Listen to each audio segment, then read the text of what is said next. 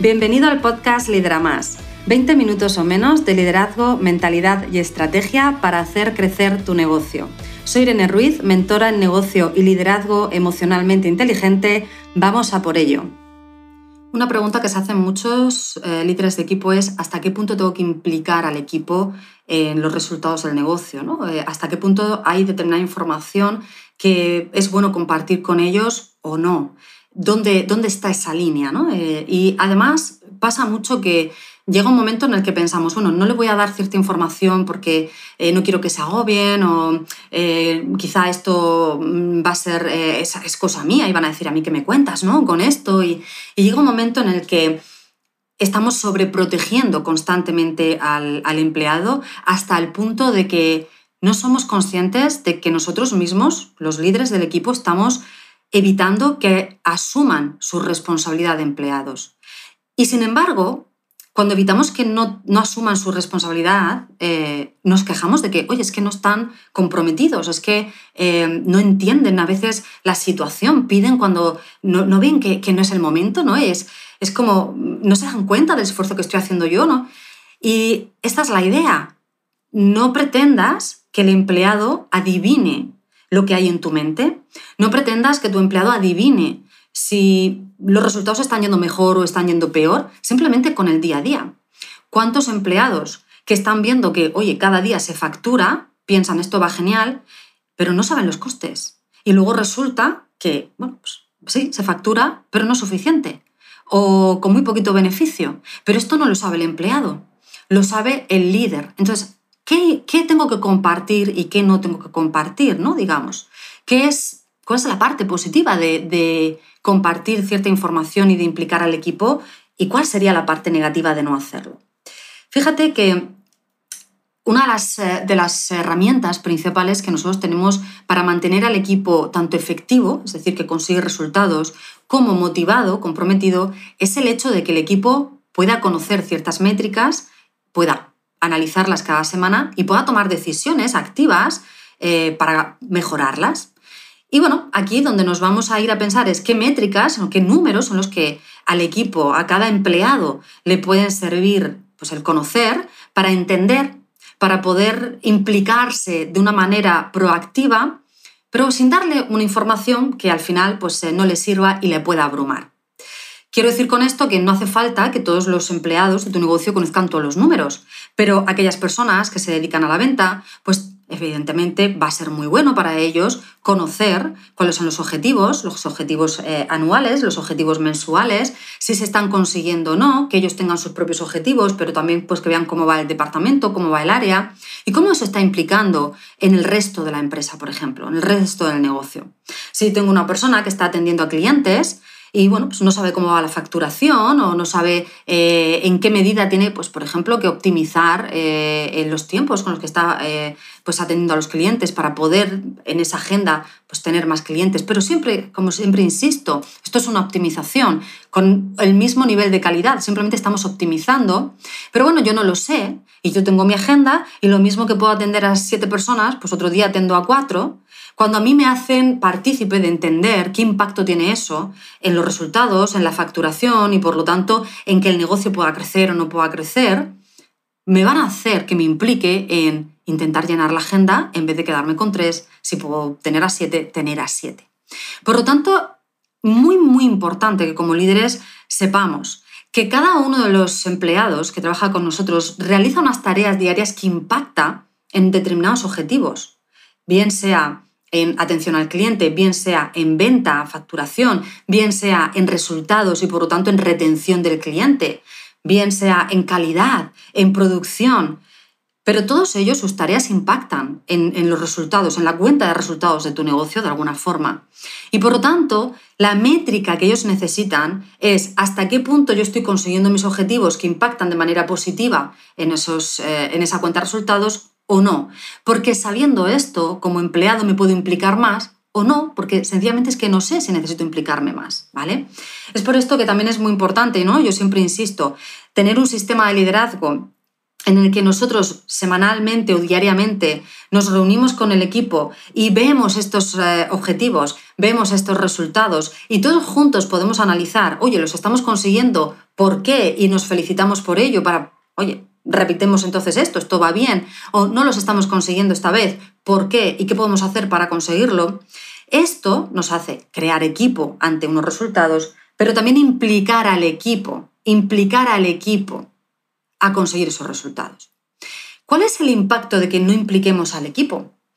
No implicar al equipo tiene un impacto muy importante en la motivación y en los resultados. Y es que, como hemos comentado antes, para, eh, para, empezar, puede ser que yo como empleado pues no sepa si la cosa va mejor o va peor, de por hecho que va bien, porque realmente no sé, no, no, tengo con qué comparar, ¿no? ¿no? No tengo esa métrica que me dice si va bien o va mal. Entonces yo puedo intuir que va bien y me relajo. Cuando luego el líder del equipo esté pensando, ostras, esta persona se tiene que activar, ¿vale? Pero es que yo como empleado no sé dónde ver eso y nadie me lo está eh, diciendo y no tengo ninguna métrica.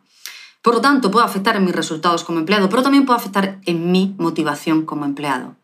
Porque el hecho de no saber em, hasta qué punto ¿no? Eh, eh, estoy, me puedo implicar más o menos, el hecho de creer que todo va bien y que no, bueno, pues no, tenga esa implicación, ¿vale? Pues puede ser que al final me lleve a un estado de aburrimiento, de monotonía, de rutina, de no hay reto, no hay ilusión en el día a día. Cuando en realidad puede ser que sí la haya, porque como te digo, como líder puedes estar viendo, ostras, ¿cuánto hay que mejorar aquí? ¿Cuánto hay que mejorar en estos procesos? ¿Cuánta facturación tendríamos que aumentar? Pero si yo no implico al equipo, el equipo puede dar por hecho que no hace falta hacer nada más, que no hay ningún reto que afrontar, que no hay que ser resolutivo para nada, que no, es necesario ser creativo para nada, incluso que lleguen, como digo, a pensar, Buah, esto ya está todo hecho, esto es llegar, hacer estas tareas, esperar a que termine el horario, irme, qué aburrimiento. Con muchos de los líderes eh, que entran a trabajar en el programa Lidera Más conmigo, cuando analizamos la desmotivación del equipo, cuál es su origen. Y la realidad es que la desmotivación puede venir por distintos eh, motivos, pero bueno, esto también lo bonito es que la motivación se puede activar con distintas palancas, con lo cual es bueno saber cuál es el motivo y por lo tanto averiguar cuál es la palanca que necesitamos activar.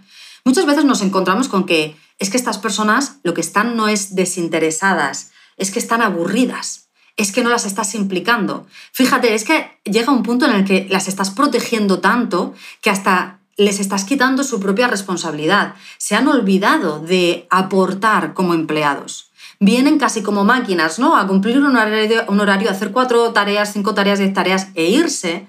Y ya incluso llega un momento en el que no recuerdan que como empleado también tienen una implicación y una responsabilidad importante de construir, de eh, conseguir resultados, de construir mejora, pero porque tú como líder estás sobreprotegiéndolos, no estás implicándolos. Y cuando digo sobreprotegiéndolos me refiero a que cuando hay cualquier problema y te lo comunican, tú eres la persona que, no, no te preocupes, yo lo resuelvo. Si hay algún reto, no, no te preocupes, yo me encargo. Si hay algún conflicto, uh, no, no, no, yo lo elimino. Claro, al final no te estoy haciendo activo, al revés, te estoy haciendo pasivo. Y la persona que afronta de una manera pasiva el día a día, porque no tengo nada que aportar más que realizar estas tareas e irme, al final le falta reto y se aburre. El reto es una parte importante de la motivación. E incluso cuando nosotros estamos haciendo tareas rutinarias, y de hecho es importante en el liderazgo que tengamos muy claro que si tenemos puestos en los que nuestros empleados están realizando tareas rutinarias, el reto es la palanca que tenemos que mover para que se active su motivación y que no lleguen a aburrirse con el tiempo. Y ese reto se activa con la implicación a través de la mejora continua. Es el implicar al equipo a que puedan mejorar cada una de esas tareas, que puedan mejorar porque tienen unos objetivos que conocen y que pueden participar de saber si se están consiguiendo o no y de cómo se pueden conseguir. Porque pueden mejorar en costes, porque pueden mejorar en calidad, porque pueden mejorar en, eh, comunicación, porque pueden mejorar en colaboración, en cooperación, porque ellos son activos no solo vienen a cumplir unas tareas e irse, sino que se cuenta con ellos para que, para que participen, se cuentan con ellos para que aporten, se les pide opinión, se les da un canal de comunicación, se les da un canal eh, de, mejora, ¿no? Para que aporten esa mejora. Y además, se les da unos objetivos que les permiten implicarse, que les permite saber si tienen que conseguir mejores resultados y ahí está el reto, O este mes me puedo sentir orgulloso porque el ejercicio que he hecho de implicarme me ha dado estos resultados. Activamos con el reto y con la implicación motivación emocional y proactividad. Y esto lo tenemos que manejar sí o sí desde el liderazgo. Esto es lo que nosotros hacemos con un sistema de liderazgo.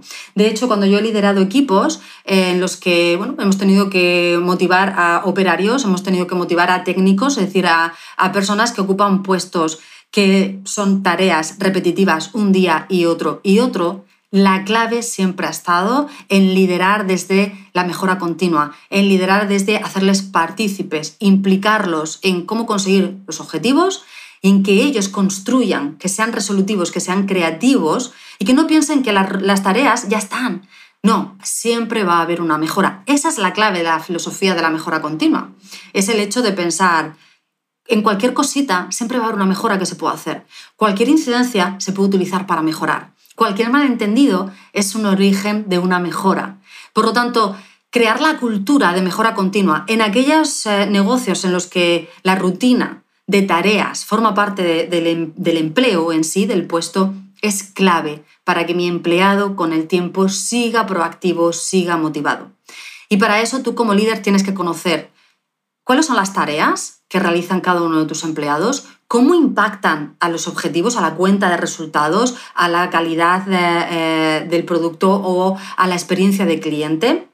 Y por lo tanto, poder definir objetivos con métricas que el propio empleado pueda manejar, que el propio empleado entienda bien, que el propio empleado le pueda servir para crear ese reto y siempre crear ese entorno de comunicación en el que vamos a activar la proactividad de cada uno de ellos. Importante, por lo tanto, que tú conozcas cómo activar esa eh, proactividad en estas tareas para que cuando ellos no sepan cómo, porque esto suele pasar sobre todo al principio, cuando comenzamos a implementar este sistema, el propio empleado a veces no sabe muy bien cómo ser proactivo dentro de sus tareas. Importante que tú sepas cómo hacerlo para que les enseñes, para que puedas implementar esa cultura. Y una vez esto esté implementado, es el propio equipo el que lo mantiene, es el propio equipo el que se acostumbra, genera el hábito de trabajar desde la mejora continua y ese hábito es el que mantiene la motivación y mantiene la proactividad y por lo tanto los resultados mejorando. Acuérdate, estamos hablando de mejora continua, no de mantenimiento continuo. Mejora continua. Es ahí donde hay reto continuo,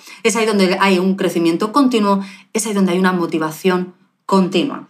Te invito a que te plantees cómo estás tú implicando a tu equipo ahora mismo, cómo estás no protegiéndolo, no sobreprotegiéndolo, no llevándolo al aburrimiento, sino implicándolo activando su capacidad resolutiva, activando su capacidad creativa, activando el que sean capaces de ellos aportar y de tener una parte de responsabilidad importante en conseguir sus objetivos, utilizarla para que se motiven con ello.